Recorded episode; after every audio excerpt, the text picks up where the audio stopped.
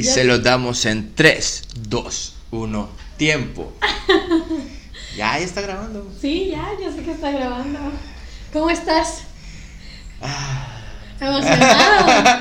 Me siento tranqui hoy. Hola amigos, ¿qué tal? Ah, son ustedes. ¿Qué tal? Buen día. oh, han llegado, ya llegaron. Este, Bienvenidos oh, bienvenidos a a podcast Podcasteña. Este, hoy me siento muy tranquilo, amigos, muy muy tranquilo. No hace calor, tanto calor. Eh, no tenemos como que la presión de un invitado, de no es presión, pero de repente sí nos estresamos un poquito de que todo salga bien. Pero hoy me siento tranquilo por eso, Ney. Y pues porque vamos a intentar concluir un, pues nuestro primer episodio, ¿no? Nuestro primer episodio formal. Sí. En el que pues recibimos comentarios chidos y pues también varias sugerencias. Entonces hoy comenzaremos con eso, chicos. Sí, la verdad yo también estoy contenta eh, porque tenía mucho rato que no hacíamos un, un capítulo nosotros.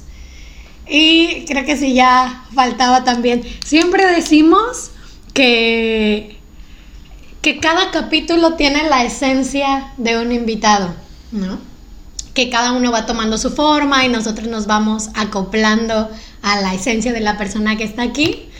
Entonces también este creo que es un espacio en el que va a ser como la forma de nosotros ahora otra vez, este, pues ver todas las incoherencias que decimos, perdón, perdón, podcasteños, pero pues nada, aquí estamos. Entonces, como decía Román hace un rato, vamos a terminar, digamos, la lista de, en este caso van a ser playas. Sí. Van a ser la lista de playas que hemos venido platicando. Hicimos una que nos encantó, la verdad, en el capítulo 1, en el capítulo que se llamaba Acapulco Arrasando Carrizos.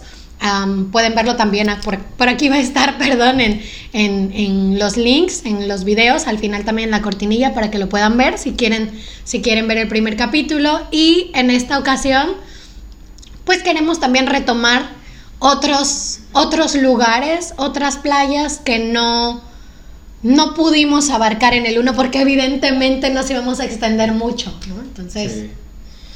hoy queremos hacerlo con ustedes. Sí, y de todos modos, aunque traemos las pla- algunas playas que nos recomendaron, que nos faltaron, este, de todos modos nos faltan otras. So-. Estoy seguro que por ahí va a surgir. Y este, no nombraste esta playa y esta playa qué. Entonces, vamos a tratar de hacer nuestro mejor esfuerzo. Y pues obviamente, este, ahorita traigo, no obviamente, pero ahorita traigo en mi mente el flow del freestyle.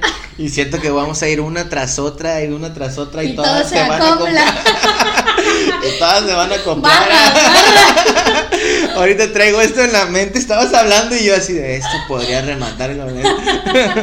Excelente. Pero bueno, ya eh, volveré a la parte seria del momento. Yo como soy la parte seria de este programa, este, pues vamos a empezar, chicos. eh, y pues bueno, creo que esta playa, este, pues todos alguna vez hemos ido, por lo menos aunque sea una vez, ¿no? Creo que todos debemos de tener, aunque, aunque, todos debemos tener eh, un recuerdo por ahí, pues es Barra Vieja, ¿no? ¿Qué recuerdo tienes en Barra Vieja? Te voy a ser honesta, yo casi no he ido para allá, casi, sí he ido. Pero el último recuerdo que tengo fue un primero de enero con mi hermano, mi cuñada y unas amigas en un club de playa muy divertido. Doctor Goku, seguro te acordarás de ese día, estoy completamente segura, nos divertimos muchísimo. Doctor Goku, oye Doctor Goku, muchas gracias. Estamos en casa de Doctor Goku para los que no sepan. Ahorita que comentaba Neira de que chequen el primer capítulo de Arrasando Carrizos, ya estamos en Spotify también. De repente, fíjense que varios, y si alguno de ustedes nos está viendo, nos está escuchando, cuando empezó el podcast me decían, ¿y estás en Spotify? Y yo así de, eh, todavía no, pero vamos para allá, ¿eh? Así que ahora que ya estamos en Spotify, no hay pretexto para que digan que no nos han escuchado. Mamá, no has escuchado el último capítulo, yo lo sé porque este te extorsiono para que lo vean. Entonces, este, pues bueno, vamos a, ya eh, les voy a platicar un poquito de Barra Vieja. Fíjense que hay algo interesante en internet porque de repente, pues bueno, vamos y le preguntamos a personas de locales oye, ¿sabes por qué esto se llama así? ¿Sabes por qué? Y de repente nada más quedó la tradición, ¿no? De que le llaman así y a lo mejor no buscan tanto.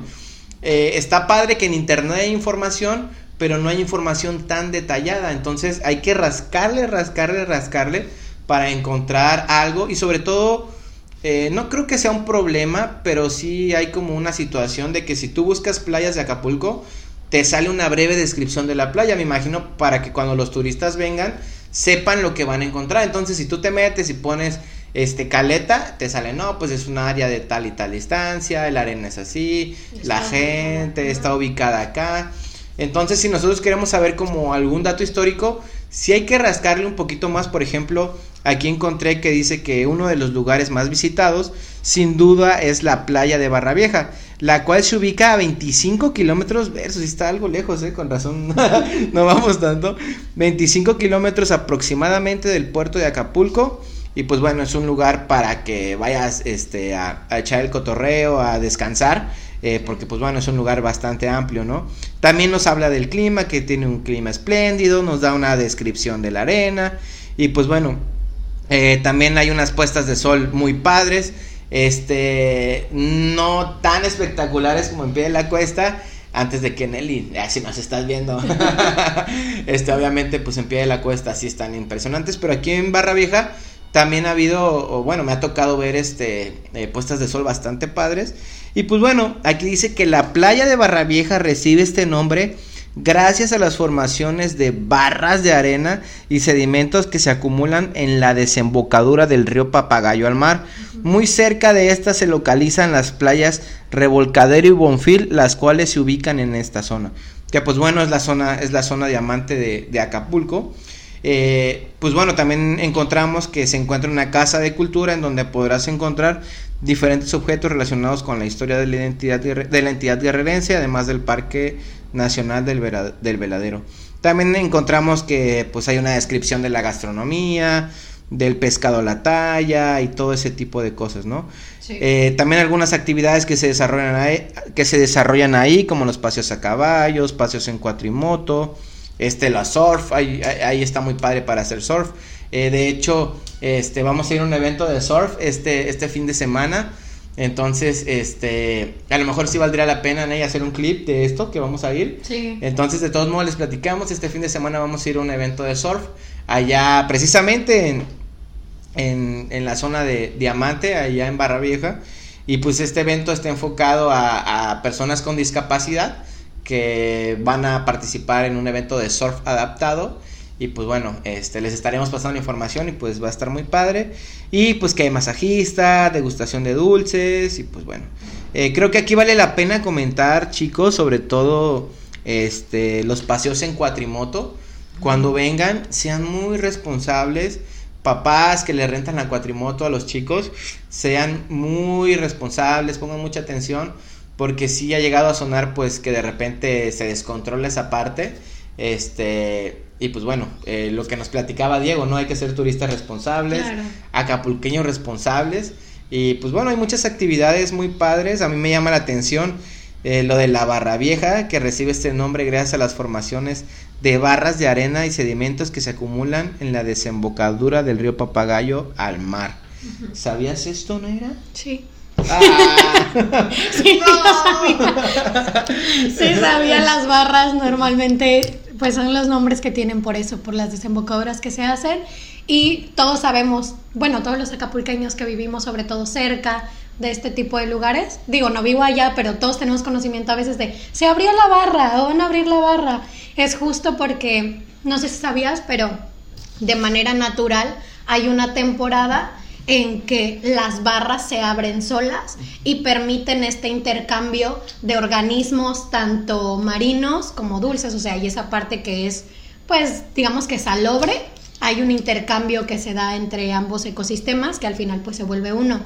Y ahora, pues, también como para ayudarle, digamos, en teoría, a, a la barra, eh, pues de un tiempo para acá abren la barra, digamos que, de manera artificial, o sea, ya no se abre natural por las lluvias y demás, sino que la gente la abre, en teoría, para ayudar pues a, que se haga este intercambio, aunque también de repente tiene otros, otros fines, ¿no? U otros este, intenciones. Pero sí, entonces está pues bueno, las, las estadísticas dicen que uno de cada dos acapulqueños no saben esta información.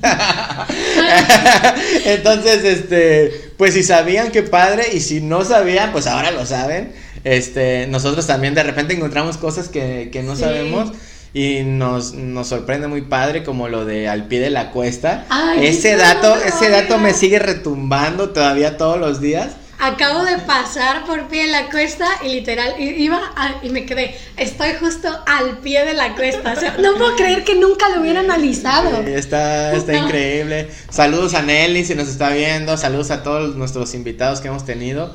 Y pues bueno, este, eso fue de Barra Vieja, Nelly. Sí, y creo que sabes que ese sobre todo, o sea, además de todos los, los atractivos y paseos que hay, tanto en la cuatrimoto y demás, creo que Barra Vieja yo lo veo al menos como un lugar muy tranquilo, ¿no? Como distinto. Ya si te vienes un poquito más para acá, que ahorita vamos a platicar de eso, pues hay otras actividades.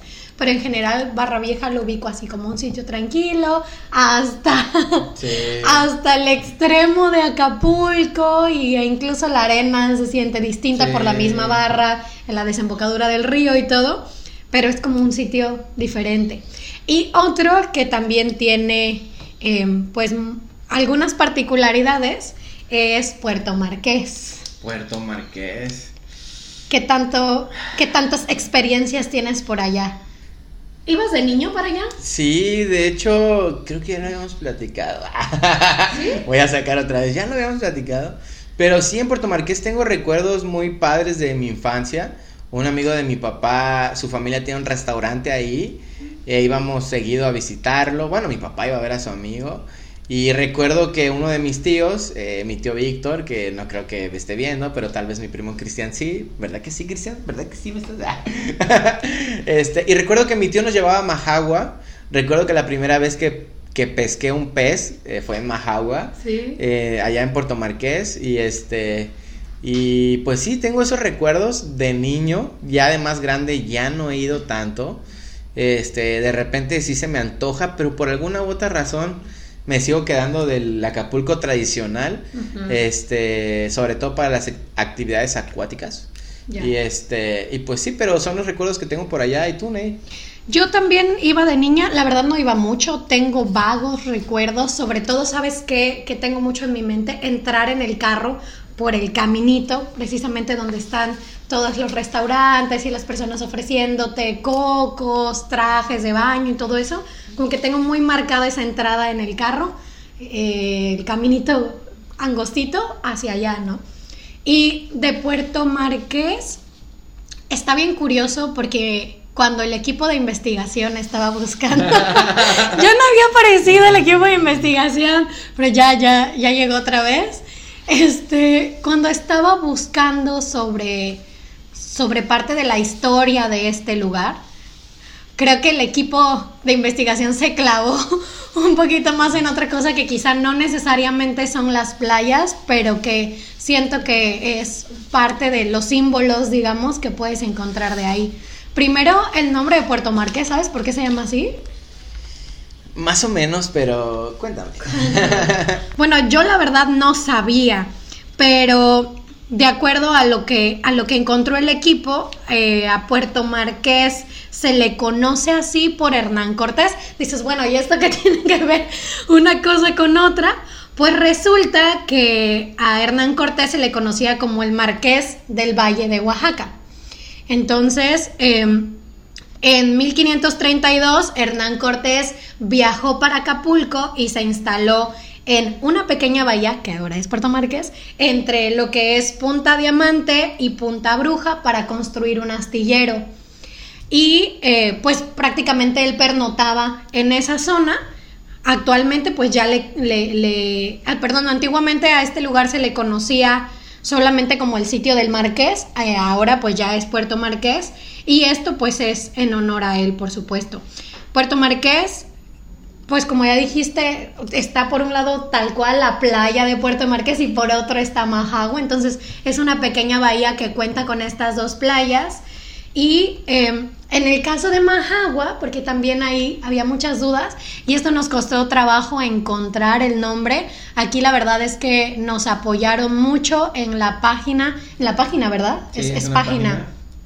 En la página de Puerto Marqués, preguntando, eh, pues nos ayudaron con el significado de Majagua, y resulta que Majagua es un árbol de madera, eh, pues obviamente, ¿verdad? Eh, pero es una madera muy bonita, es lo que mencionaban en el grupo, con una altura de más de 12 metros y pues en teoría en la zona había mucho de este árbol y por eso se le conoce así a esta playa. Mm, y algo bien curioso también es que entre los años de 1907 y 1909 eh, pues se instalaron unos muelles para iniciar una construcción de un ferrocarril que iba desde ahí, desde Majagua, hasta la población de Llano Largo. Pero pues cuando estalló la Primera Guerra Mundial, arribaron barcos a la bahía y desmantelaron estos muelles para utilizar parte de los materiales que estaban aquí para el, pues este conflicto que se estaba desarrollando, ¿no? Y para utilizarlas prácticamente en ello. Y otro dato interesante que fue donde creo que nos quedamos más tiempo y hasta guardamos unas páginas por ahí era pues los vestigios arqueológicos y las pinturas rupestres que hay en la zona. ¿Sabías de esto? Lo había escuchado, lo había escuchado, no estoy muy seguro, sobre todo de la parte de Majagua, si no me equivoco. Sí. y pues bueno, eh, agradecer a la página Puerto Marqués Mágico, este que pues nos ayudó ahí con unos datos, lo que les, lo que les platicamos. De repente, este, es difícil encontrar pues algo de, de la historia así como que muy bien. Entonces eh, nos tenemos que acercar a las personas que saben. Teníamos la duda nosotros de Puerto Marqués y Majagua. Entonces escribimos ahí a la página de Puerto Marqués Mágico y sí nos dieron una idea, ¿no? Y con la idea que, que, nos dieron, pues ya pudimos investigar un poquito mejor. Y pues bueno, eh, muchas gracias a ellos. Y pues de los vestigios arqueológicos sí había escuchado que de hecho me parece que son de los más antiguos que se han escuchado, que se han encontrado en Mesoamérica. Sí. Entonces yo iba a decir México, pero de repente Mesoamérica. y pues e, e, es bastante interesante porque eh, imagínate que los acapulqueños supiéramos, ah, sí, los vestigios arqueológicos más antiguos se han encontrado acá en Acapulco. Sería algo súper padre de presumir. De repente, pues no estamos muy bien informados y pues bueno, es uno de los objetivos de Podcast. Sí, sí, de hecho, por ahí buscando decía que en general entre Acapulco y Puerto Marqués hay alrededor como de ocho este, como de ocho zonas o sitios importantes en este sentido.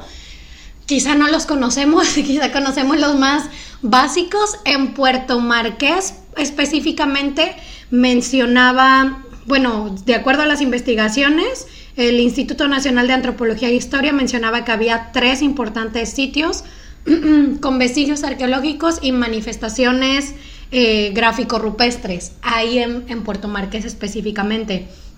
Y sí, lo que decíamos que las, las, pues las evidencias que hay señalan que son de un periodo preclásico, son de las más antiguas en todo Mesoamérica e incluso también pues han encontrado algunos objetos de cerámica en la zona. Entonces, o sea, hay, como bastante...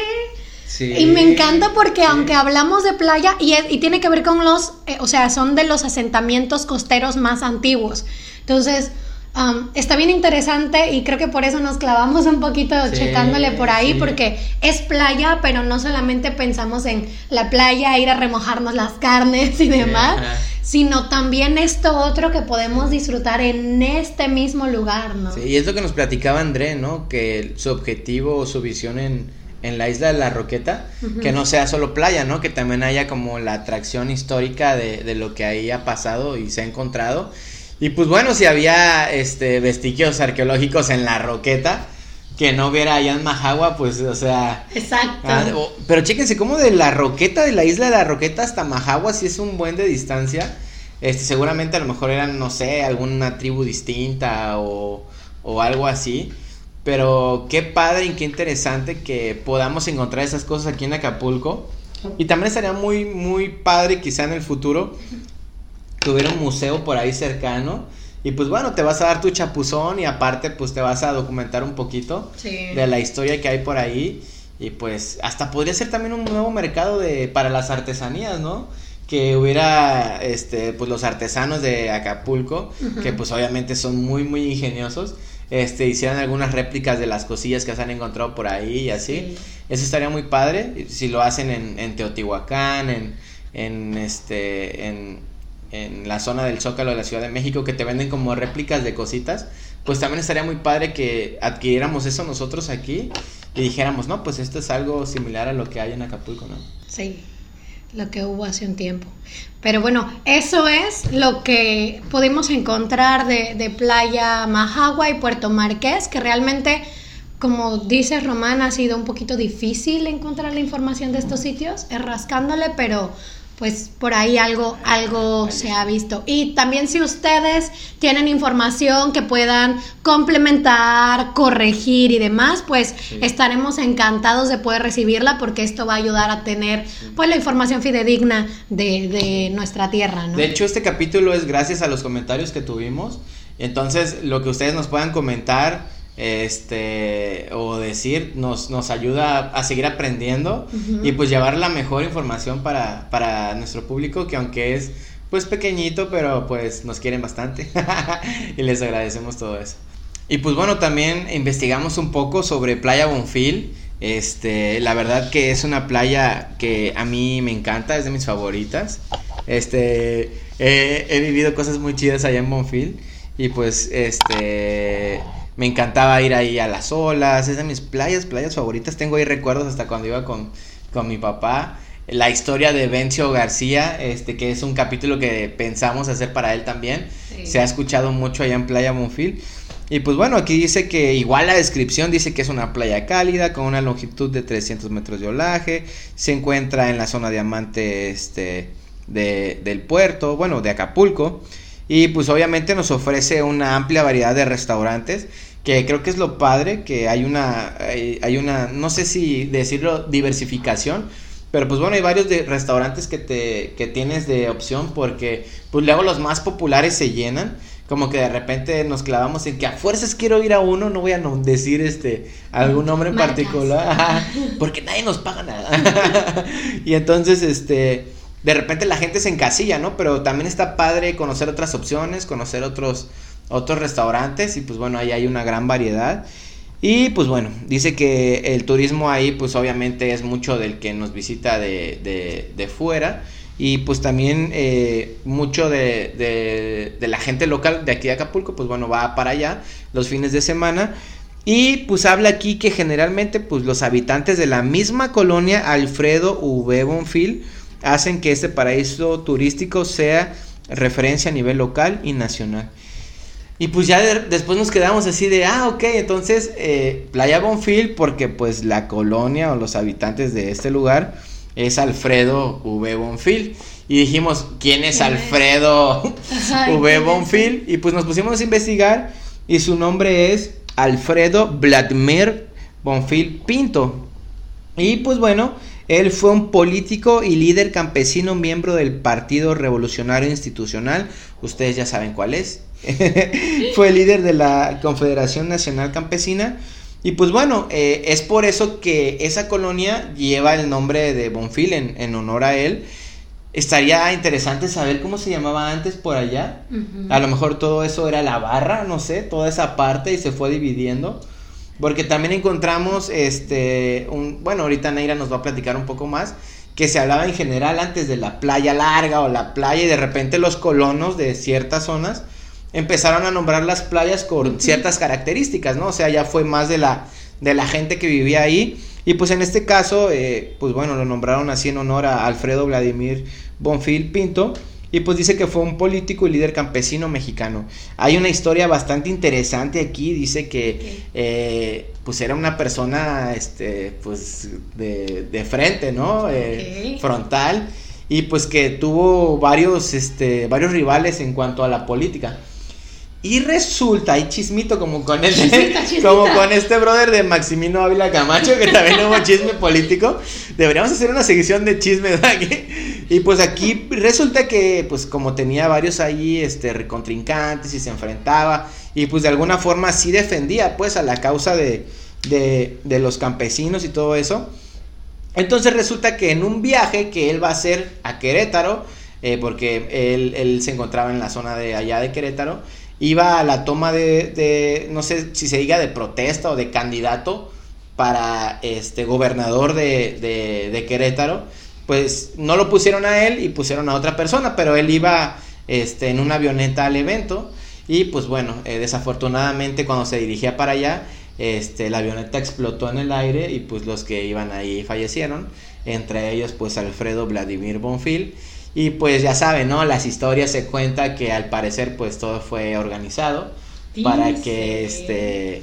Obviamente aquí también se dice, la verdad no lo quiero leer textualmente porque este pues sí se puede malinterpretar, yo lo estoy platicando como lo entiendo aquí y pues dicen que pues él no estaba de acuerdo, ¿no? De que hayan puesto a alguien más y pues como ya había tenido conflicto con otros políticos, podría ser que pues haya sido organizado, ¿no? Y después me hizo ruido porque digo, ok, pues es una especie, a lo mejor no sé si el, el Partido Revolucionario Institucional, este, para no decir este, este, eh, este partido político no sé si lo tome como un mártir también porque está muy cerca del área de Luis Donaldo Colosio entonces dije, órale, o sea, esta parte de Acapulco tiene estos nombres de estos políticos de este partido político, eh, eh, político, político, tiene estos nombres y como que de repente igual me llamó la atención, dije, órale, Colosio, Bonfil, por ahí está esa onda, entonces, este, también, pues no son colonias tan viejas, se puede decir, a comparación de las de el Acapulco tradicional o dorado, entonces, este, pues relativamente son más nuevas, ya que pues por allá se está formando el Acapulco Diamante, que aún está en crecimiento. Pero pues me llamó la atención, digo, ok, falleció y todo. Se dice que luchaba por su causa y todo eso, y pues eh, desafortunadamente falleció. Eh, mis condolencias. Algo tarde. Pero bueno, este, eso es, eso es lo que, lo que encontré en Moonfield. Y también, pues, eh, platican aquí, ¿no? Que obviamente los profesionales del deporte eh, los surfers y todo eso van mucho para allá. Y también encontré información que creo que a lo mejor pues está de más decirlo porque eh, se platica que ha habido eventos de música electrónica y musicales por allá. Eh, aquí destacan cuando este, este DJ Benny Benassi el que toca la canción de Satisfaction. este, aquí lo platican como si fuera un evento súper épico. Y pues bueno, aquí también, eh, en dos, eso fue en 2005, en 2002 hubo el AK World Sound Fest. Y pues bueno, aquí vinieron eh, ya DJs eh, más a mi, a mi gusto, más importantes como pues Moby, Danny Tenaglia y Carl Cox. Si no han escuchado a Carl Cox, amigos, uff, para una fiesta de playa sus rolas de Carl Cox son lo máximo. Este, Cristian, si estás escuchando esto o viéndonos, sabes que estamos de acuerdo. Y pues bueno, también sé que David, David Gura, este, David Gura vino, vino a esta zona y hubo un concierto muy padre. Y pues bueno, es una, es una zona, es una zona padre también para este tipo de eventos. Y pues imagínate un poquito de música electrónica, la puesta de sol, el mar, o sea. ¿Serás que nunca he ido a un evento de música electrónica? ¡No! ¡No puede ser! No, yo la verdad, este, amigos podcosteños, este, híjole. he ido a casi todas las ediciones del Electric Daisy Carnival, he ido a eh, con mis primos hemos ido a conciertos, a festivales de música electrónica en Monterrey, este, en Toluca. La verdad, yo sí soy, uff, me encanta la música electrónica. Y pues, Neira, tienes que ir, es una experiencia este, increíble. Este, y sobre todo, la primera vez que vas, eh, como que no hay una, a lo mejor no tienes una expectativa de lo que va a pasar. Y pues bueno, yo la primera vez que fui a un concierto de música electrónica era la primera vez que mi DJ favorito, Axwell, venía aquí a México y la verdad yo no sabía qué esperar. Este fue en Six Flags, lo recuerdo como si fuera ayer. Estaba lloviendo así como hoy y este y pues era su primera vez en México y se aventó tres horas de puff de lo mejor de lo mejor. uy, no, estábamos este, uy, baile y baile, brinque y brinque. Fui con, con, con mis primos y este con amigos, estuvo increíble. Y pues sí, es algo... No dormí ese día, o sea, recuerdo que llegué a mi cama y estaba así de... Pero pues bueno, algún día espero que te podamos acompañar. Y pues bueno, eso es lo que tenemos de Playa Bonfil, amigos. Recuerden, este... Eh, ahora ya saben un poquito más, cuidémosla y pues... ¿Qué, información nos tienes ahora tú, Neida? Yo quiero platicarles de Playa y Cacos, porque creo que todos nos quedamos como con dos puntos. Uno, la ubicación pequeñita de Icacos que vemos ahí cerquita de, de Pemex, digamos, como que ah, ese pedacito, ese rinconcito ahí cerquita es Icacos. Y también tenemos a la colonia Icacos que está al otro lado, ¿no? O sea, como que siempre, siempre pensamos en... Me encantó la descripción que encontré en internet, así como... Icacos es una comunidad de Acapulco que se ubica entre la alfombra verde de las montañas y las olas saladas de la playa del área conocida como La Condesa. Se me hizo bien romántica la descripción. Oh. Y ya saben que soy bien romantic style, entonces me emocioné mucho. Te rifaste Wikipedia. No fue Wikipedia, ¿eh? Pero bueno, entonces como que actualmente conocemos a Icacos como esa parte y a la playa, el pedacito que está del otro lado. Pero realmente en su momento Icacos fue un ejido eh, que estaba compuesto de 762 hectáreas que pertenecían a, según lo que el equipo de investigación encontró, a 37 ejidatarios que se dedicaban, además de la pesca, porque abarcaba la zona costera, por supuesto, también al cultivo de mango, de papaya, de plátano y de icacos.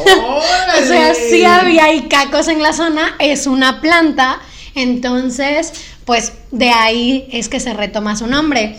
Pero pues realmente eran ejidos, eran cultivos y se dedicaban también a la pesca. Eh, pero lo que cuentan, cuenta la leyenda, es que en el sexenio de Miguel Alemán, eh, las familias que vivían en el área de playa fueron retiradas, fueron, este, sí, desalojadas de sus viviendas porque se planeaba, pues, eh, desarrollar la parte turística de Acapulco, la zona de playa, entonces para eso necesitaban el espacio.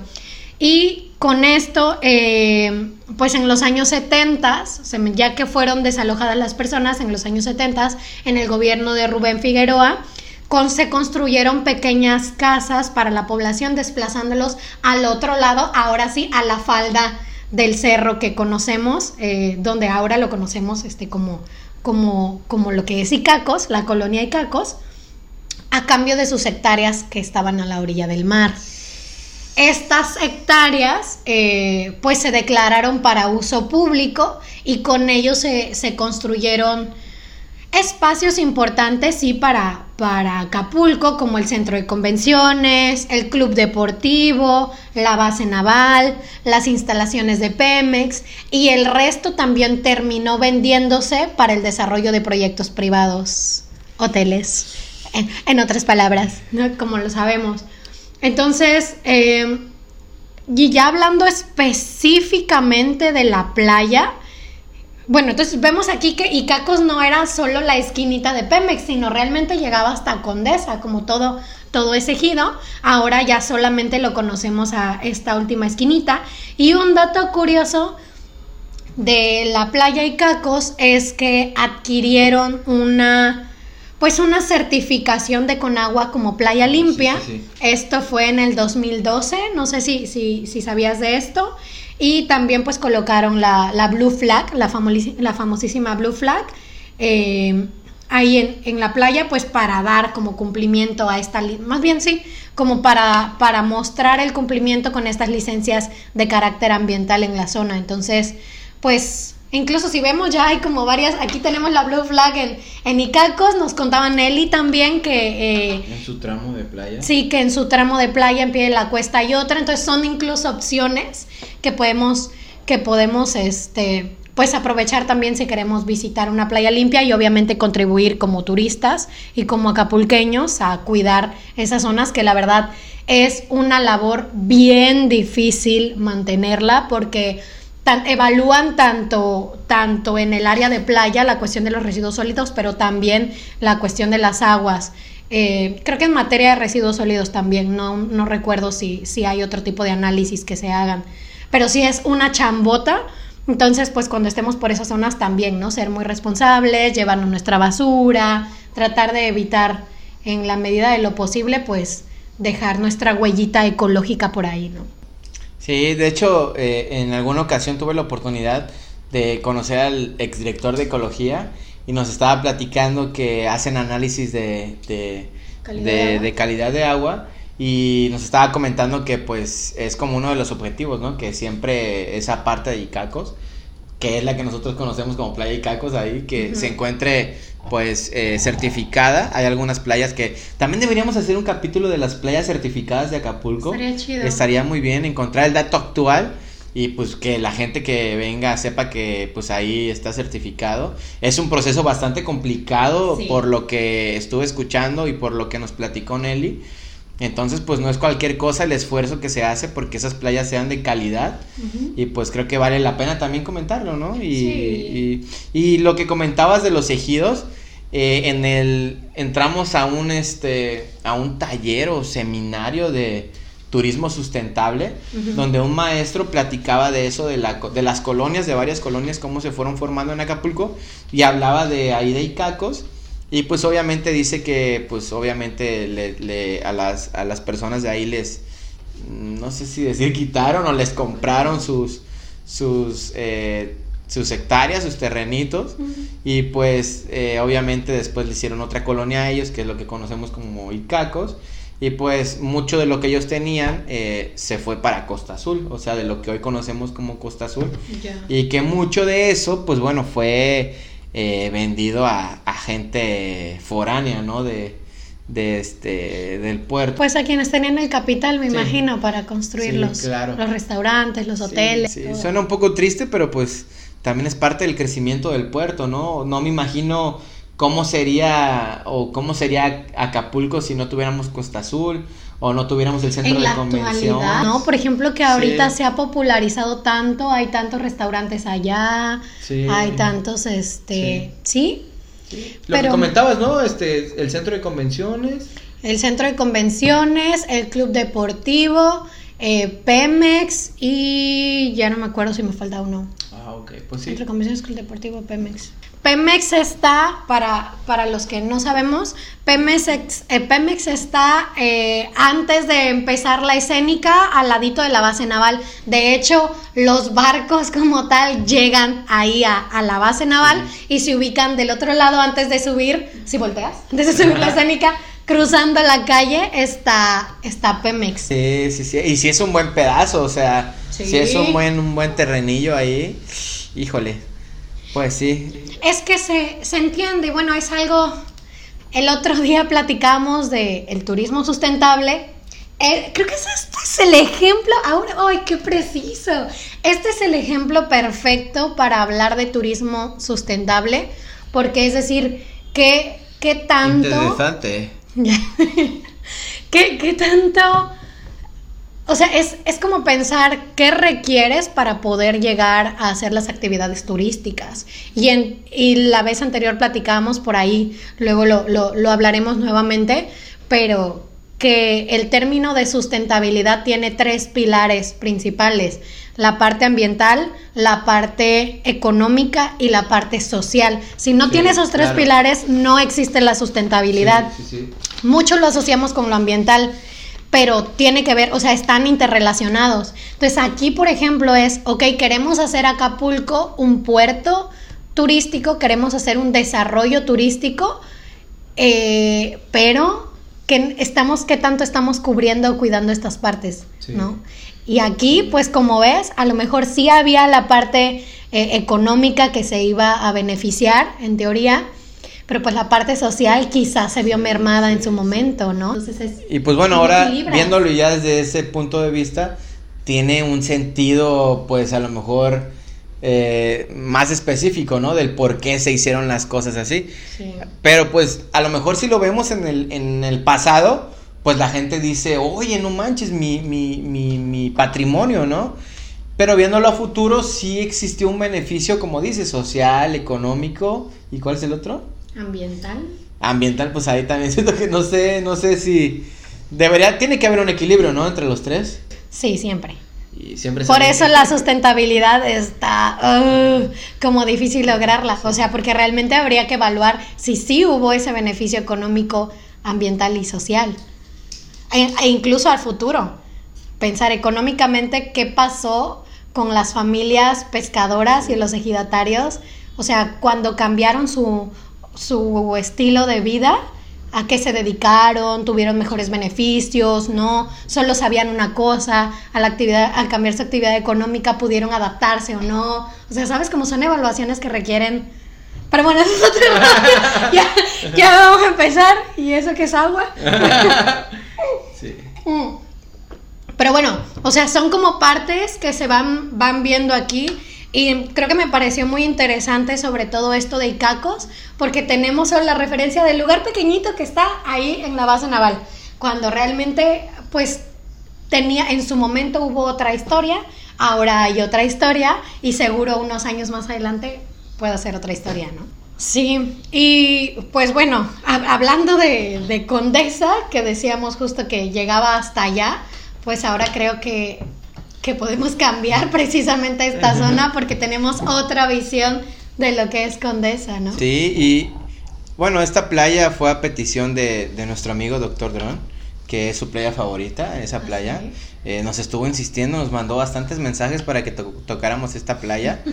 y pues esto es saludos a él donde quiera que esté y pues esto es para ti. y bueno, encontramos de Playa Condesa, ¿no? Eh, solo la playa Condesa tiene un nombre que viene del antiguo pasado español. Las piedras que la anticipan en el agua era un escollo que bautizaron en sus mapas como las condesas, o sea, las piedras, ¿no? Que están ahí. Este, pues las condesas, yo también había encontrado que este llamaban a la playa Condesa porque atrás estaba el fraccionamiento Condesa. Entonces dije, bueno, pareciera que va por ahí.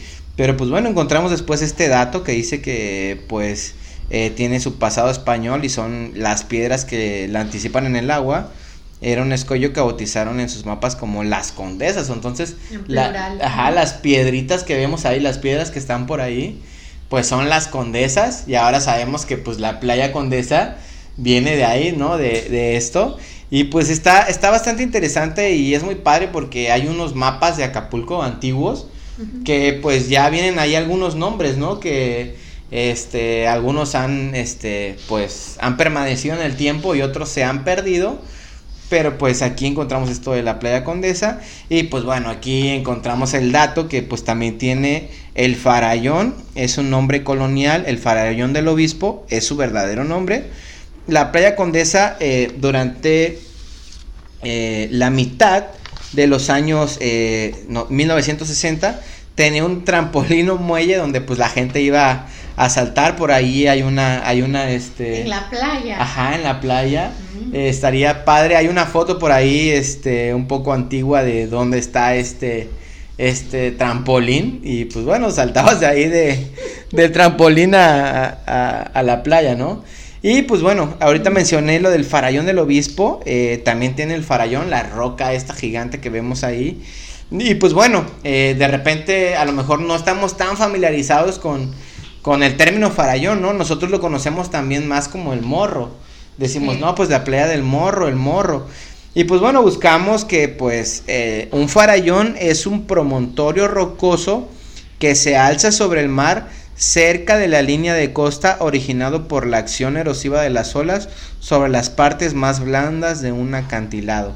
Y pues bueno, también está la definición de morro, que dice eh, morro en geografía es un peñasco o, o monte pequeño y redondo. Entonces en este caso pues sí está súper bien, ¿no? Es lo mismo. Ajá, es, es, es, lo mismo. Y también busqué otro que es por parte de la Real Academia de la Lengua Española y dice que reconoce varias eh, acepciones del término morro en su diccionario la noción se emplea en el ámbito de la geografía, como lo platicamos hace ratito, para aludir a un peñasco de forma redondeada o escarpada o un monte de baja altura. Y pues también hay, algunos sinónimos, ¿no?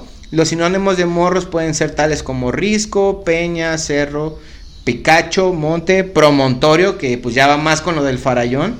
Y pues bueno, son algunos ejemplos. Entonces, si escuchan que le dicen morro, que si le dicen farallón, pues estamos hablando de lo mismo. Y de repente nos quedamos de, bueno, pero ¿por qué Farallón del Obispo, no? Aquí sí voy a leer la historia. Eh, hay una historia que ya me habían contado antes. Este, y pues de repente, no sé si vas por ahí, por la parte de la costera, y está Avenida Farallón, ¿no? De hecho. Entonces, pues Avenida Farallón te saca directito al, al, Al farallón, Farallón. del obispo, ¿no? Tal cual, Ajá, ¿verdad? sí, está padre. Yo también eh, que he visto que este hay actualizaciones de de de nuevas de nuevas Ah, sí, el morro aquí Ahí está. nos qué saca. belleza.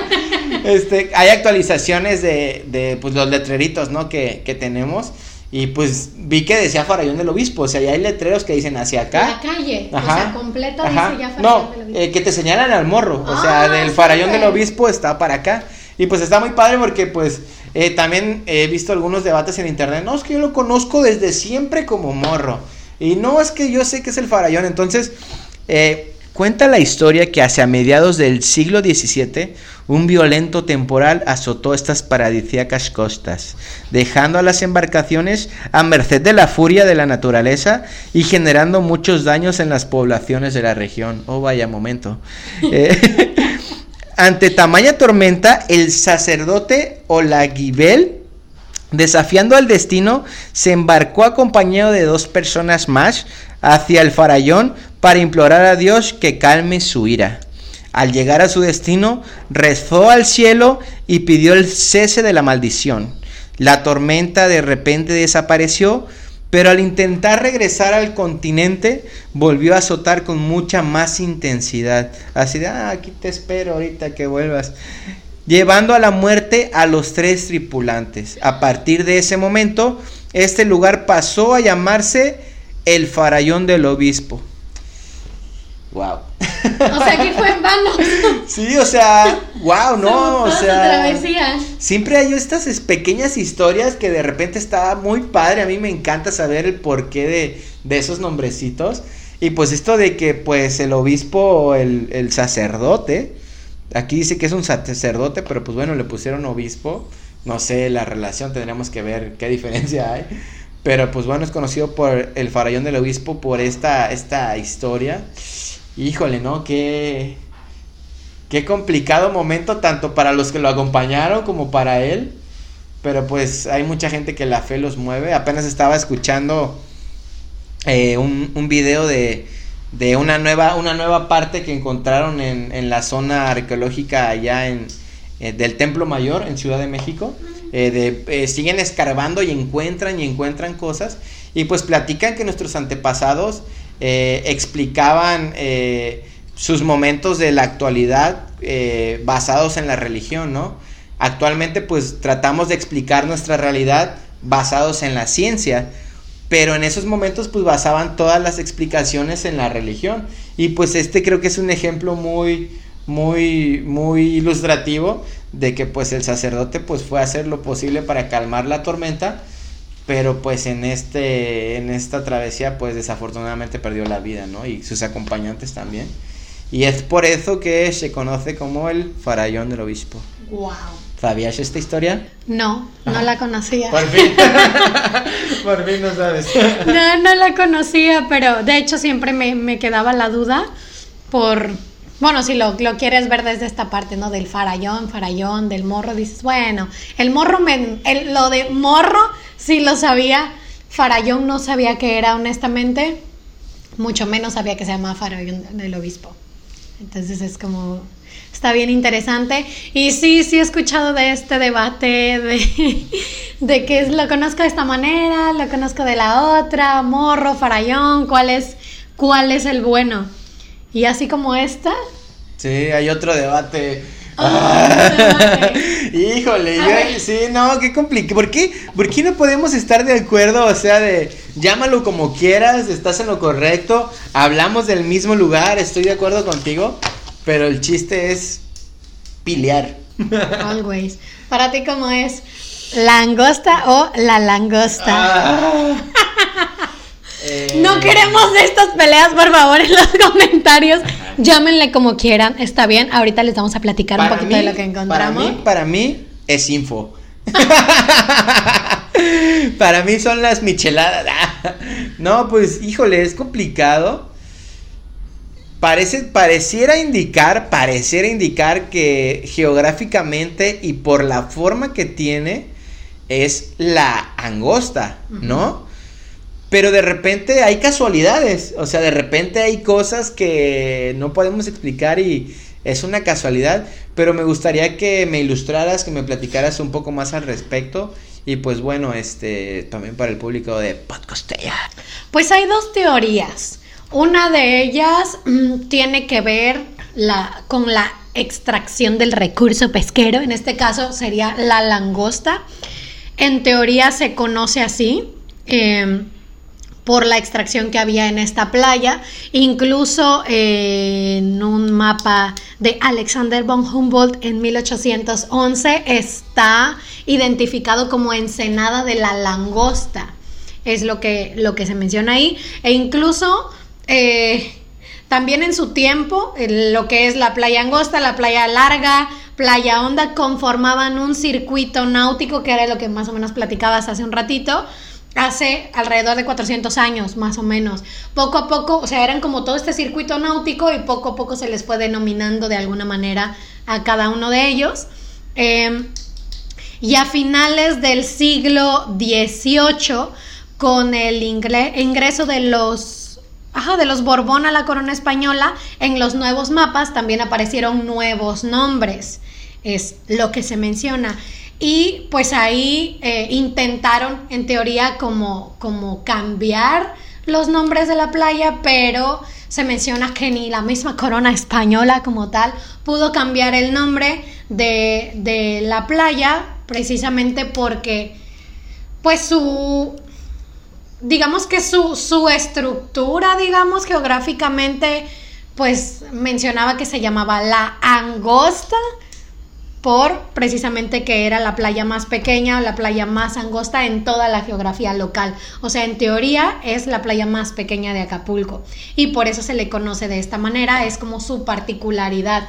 Entonces tenemos por un lado el debate de la langosta por la extracción de recurso y por otro lado por la dimensión de la playa.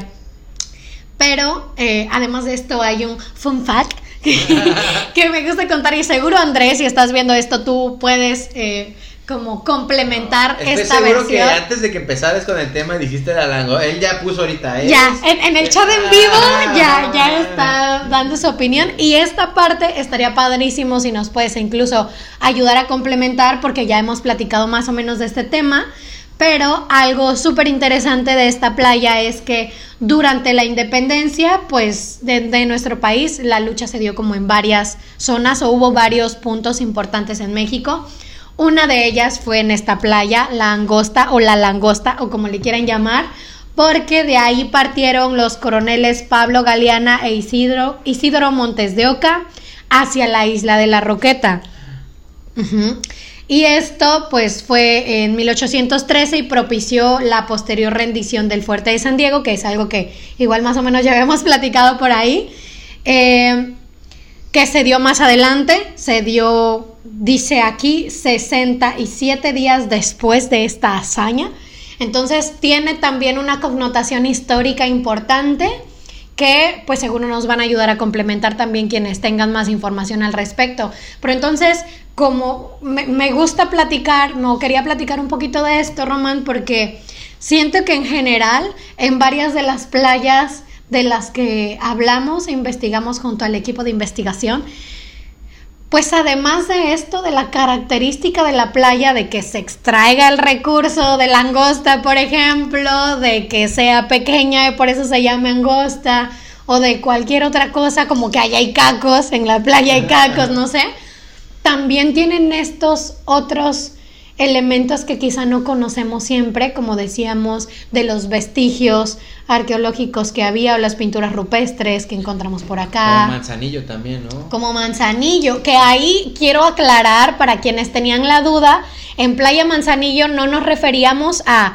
a la manzanilla que se toma en té, nos referimos a un árbol que incluso tiene como ciertas características tóxicas, entonces no se pueden hacer té. no, no, era eso, pero También es... Tlacopanocha, ¿no? Que tiene su historia Uy. de Que Vicente Guerrero de ahí salió por última vez. Sí, tienen que ver, entonces tienen que ver Acapulco arrasando carrizos, el capítulo 1 de Podcosteño, porque si esto les pareció interesante, o no sé si les parezca o no interesantes, déjennoslo en los comentarios. Ese también tiene otra información muy valiosa del puerto que seguro les va a gustar. Esta información también me gustaría agradecer al grupo de eh, Acapulco, Historias de ayer y hoy, me parece que se llama, porque la verdad es que nos costó también bastante trabajo encontrar información. Y en este grupo, pues hubo muchas personas que pusieron incluso documentos. Sí, eso está increíble. Sí, el mapa de Alexander von Humboldt aparecía tal cual ahí. Entonces, pues eso ayudaba también a ver más o menos la diferencia entre uno y otro.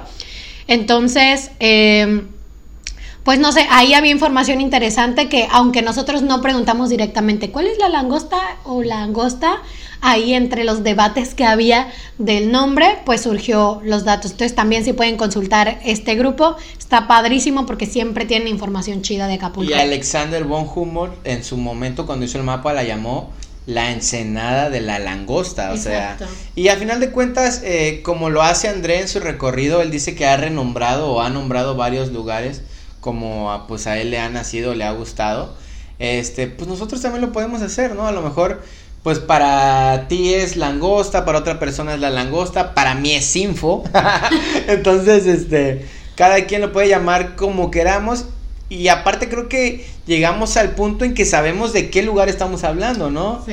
Por las características, ah, sí, ya, ya sé qué playa es. ¿Sabes que a mí también me da la impresión de que ahí era una cuestión auditiva entre entre como es tan tan tan parecida la pronunciación, o sea, una cuestión fonética más bien entre la langosta y langosta, siento que se perdió también en ese inter a lo largo del tiempo. Y es que está la casualidad de que la playa está angosta, pues, o sea, Imagínate que a Alexander von Humboldt se le hubiera ocurrido a este a la condesa, este, ah, Ensenada de la langosta, este, pues a lo mejor ahí ya no habría tanta confusión porque no, pues no podría ser langosta porque pues no es tan a langosta, ¿no? Pero bueno, entonces, este, así están las cosas, este, de las playas que comentamos el día de hoy, Neira, ¿con cuál te quedas? Mm. Yo creo que por el mood en el que vengo y he estado en estos días, me quedaría con Puerto Marqués y Majagua por el tema de las pinturas rupestres. Sí. Híjole. ¿Tú con cuál? Es obvia mi respuesta, ¿no? No sé, yo me sé la de la respuesta de Doctor Drum porque él no las pidió, pero en tu caso, ¿cuál sería? creo que es evidente, obviamente yo me quedo con Caleta. ni al caso, ni al caso. Con Sinfo. yo obviamente me quedo con Sinfo. que ni al caso. No, yo la verdad, la verdad, por muchas cosas me quedo con la Condesa. Eh, tengo recuerdos. Yo aprendí a nadar en la Condesa. ¿Ah, sí? Sí, mis papás, mamá. Yo en la Yo aprendí a nadar en la Condesa. Los recuerdos que tengo con mi papá, mi mamá, mi hermana y yo, los cuatro juntos, son ahí en Playa La Condesa. Y pues ahí pasé muchas cosas, ahí aprendí a nadar, ahí me subí a las piedras, ahí conocí a los erizos. Este, ¿Te algún erizo? Eh, yendo al... Y ya me picó de grande, ¿eh? de chico no yendo, pues yo de repente agarro y me voy nadando desde Tlacopanocha hasta la casa de Cantinflas. Y en una de las últimas ocasiones que fui, este, me clavé un, piquito de erizo en el, no me acuerdo si en el pie o en la mano. Y pues no fue nada grave, solamente fue uno y me di cuenta un buen rato después. Este, pero sí, yo me quedo con Playa La Condesa, este, por muchas cosas, por el morro que en lo, en lo particular es mi lugar favorito de Acapulco. Este, y pues bueno, yo, yo me quedo con, la condesa. Excelente. Qué bueno, qué bueno. Es un bonito lugar. Yo lo conocí, el morro lo conocí de grande gracias a Doctor Dron. Gracias, Doctor Dron, por llevarme. También me he llevado. Entonces, pues aquí hay muchas playas. Cuéntenos cuál es su favorita, cuál les gusta y por qué. También, bueno, sí, ajá. Mejor cuéntenos cuál es su favorita y luego lo seguimos platicando. Sí, pues bueno, como saben, eh, si saben alguna historia de algún costeño, costeña, e inspiradora, motivadora, nos pueden encontrar en nuestro correo podcostenio.gmail.com. La información está aquí en la descripción. Y pues bueno, ya saben, tenemos nuestros productos, nuestra merch, nuestras playeras Dices Acapulco, este, nuestras gorras Dices Acapulco, que pues por ahí hemos tenido problemas, ténganos paciencia, van a llegar. Y este, pues bueno, agradecer eh, eh, todo su apoyo, su cariño. Y pues bueno, esta información, este, traten de compartirla a las nuevas generaciones también, para que tengan ese, ese cariño y eso, ese sentimiento que nosotros tenemos hacia Acapulco. Y pues bueno, Ney. Cerramos entonces. Hoy me tocan los honores a mí. Oh my god, qué emoción. No me había tocado esto. Ajá. Estoy nerviosa. no, no es cierto. Bueno, pues él es Román, yo soy Neira y junto a ustedes somos Podcasteño. Uh, adiós, mami. Adiós. Gracias, muchas gracias. Ah, estuvo increíble. ¿Cómo te sentiste? ¿Puedes ponerle pausa, por favor? Por favor. Bien, ¿Cómo bien, te sentiste? Bien. Me dio calor. Este, Se quitó la lluvia. ¿Sabes qué, Ney? No te pares. Vamos a hacerlo de